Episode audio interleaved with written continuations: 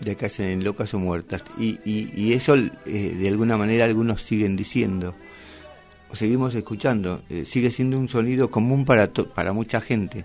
Digo, hoy podemos hablar de esa historia eh, en presente. Digo, no porque ocurran las mismas cosas desde ya, pero alguna similitud, por lo menos yo encuentro. se cumplieron 44 años de las madres, de las abuelas de Plaza de Mayo. Eh, esto significa que, que, bueno, hace 44 años vienen luchando por encontrar a los nietos.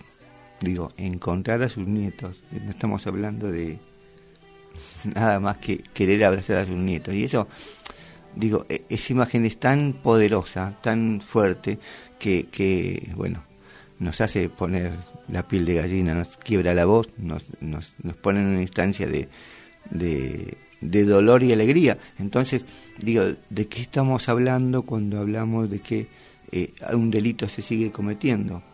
De que hablamos cuando hablamos de que eso que pasó ya está, es el pasado, ¿no? Está enterrado. Bueno, hay que olvidar, bueno, hay que perdonar. Digo, ¿qué significa eso? Hay un montón de desaparecidos todavía que no se sabe, bueno, ese dolor tampoco está cerrado.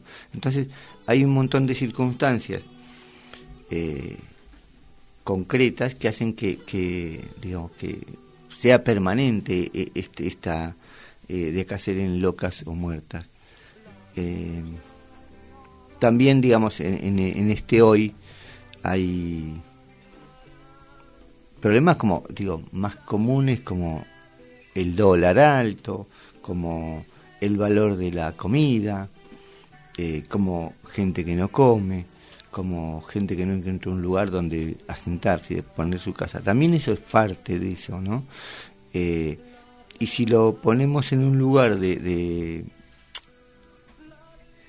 como, como están acostumbrados a meritocracia, ¿no? En ese lugar de, bueno, ¿viste? Y bueno, el que no come, bueno, pero eh, los que no comen son los niños, los que no comen, digo, ¿qué mérito puede tener un niño para decidir si va a comer o no comer. Digo, ¿qué, tiene que hacer ese niño para decidir si va a comer o no va a comer, no?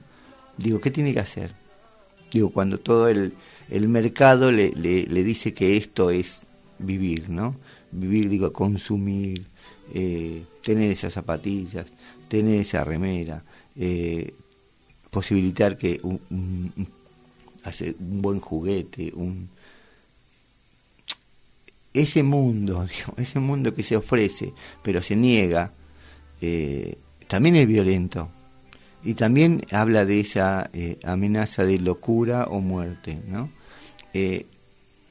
Yo a veces me siento que, digo, que, que, estamos en esa misma pelea, porque no es más que por el alimento, por el bienestar, por el, por el reencuentro, por el abrazo, por el, contacto con el otro, y no estamos luchando más que por eso. Eh, entonces es, como... Eh, decir, bueno, ¿dónde estamos? ¿Qué, está pasando y qué podemos hacer? ¿no? Eh, en este momento, en, a pocos, pocas semanas de una elección, digo, ¿qué hacemos los que estamos haciendo, pensando de una manera diferente por ahí lo que, a lo que establece el establishment mediático o del poder real, digan? Eh, bueno, en eso estamos, eh, saludando también a eh, Estela de Carloto, dándole, mandándole un abrazo por los 91 años. Abrazo. así que bueno. Vi su primera marcha, pude verla en el exilio, en una casa en Madrid con un familiar de ella que nos impactó en el noticiero latinoamericano que pasaban ella en primera fila pidiendo por su hija, los hijos, las hijas. Eh, y hoy es el cumpleaños también de un señor que ha acompañado con su voz, con su piano, con su también con sus locuras, porque bueno, es, es digo, de acá salimos o muertos o locos, eh, el señor Charlie García que nos cuenta esto.